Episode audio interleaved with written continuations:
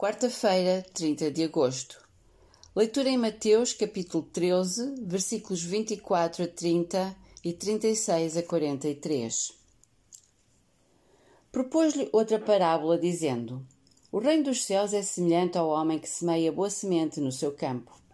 Mas dormindo os homens, veio o seu inimigo e semeou o joio no meio do trigo e retirou-se. E quando a erva cresceu e frutificou, apareceu também o joio.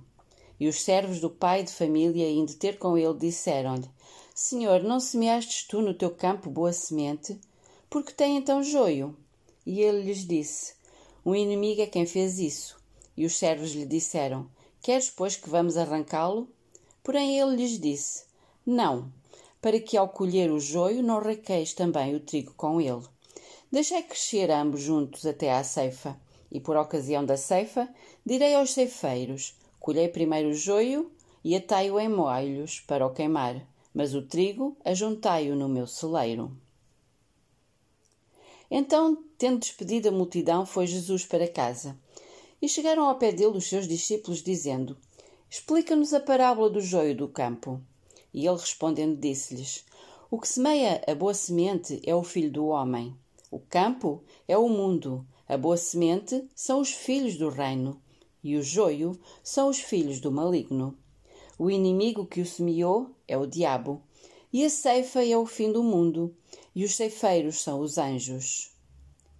Assim como o joio é colhido e queimado no fogo, assim será na consumação deste mundo.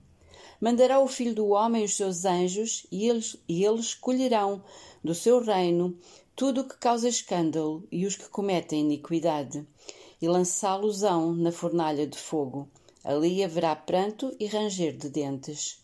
Então os justos resplandecerão como o sol no reino de seu Pai. Quem tem ouvidos para ouvir, que ouça.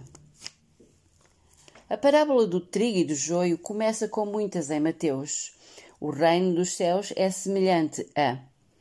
Nesta parábola é semelhante a um homem que semeou boa semente, mas o inimigo semeou joio no, no mesmo campo. Na explicação, Jesus diz que Deus criou um mundo perfeito para nós, mas o diabo estragou-o com a sua semente maligna, segundo lemos hoje.